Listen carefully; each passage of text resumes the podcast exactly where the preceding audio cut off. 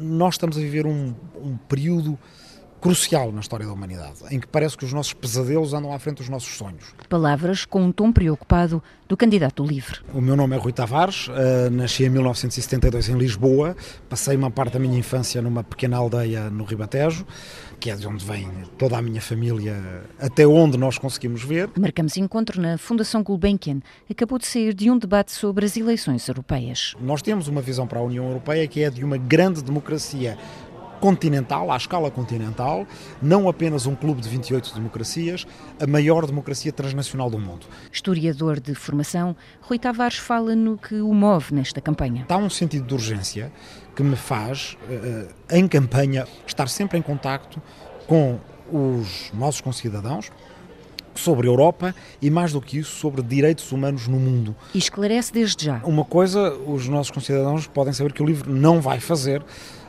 não, não vai, porque não tem disponibilidade para isso e porque não concorda com isso.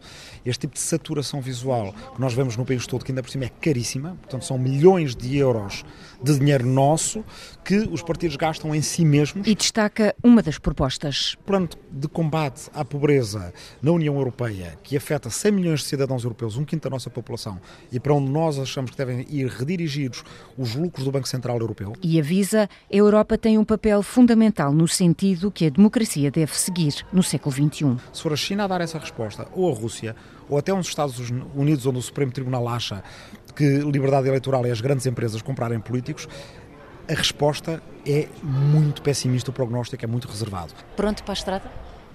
Sim, pronto.